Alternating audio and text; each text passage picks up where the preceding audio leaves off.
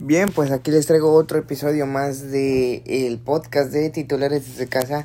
Ayer les estuvimos hablando de el resumen de la jornada número 2 de la Liga MX, donde tuvimos excelentes partidos, la victoria de Toluca, el 0-0 de Atlas, también el 0-0 de Cruz Azul en contra de Juárez que pues Sebastián Jurado se vistió de héroe atajando un penal.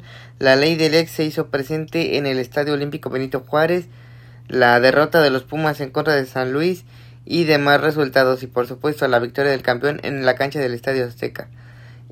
De igual manera les tuvimos el carrusel deportivo donde les hablamos acerca de la NFL y de lo que se viene para este Año 2024, los Juegos Olímpicos, la Copa Oro Femenil, la Copa América y la Eurocopa. Y también de las llegadas de Javier Hernández y de Andrés Guardado a la Liga MX.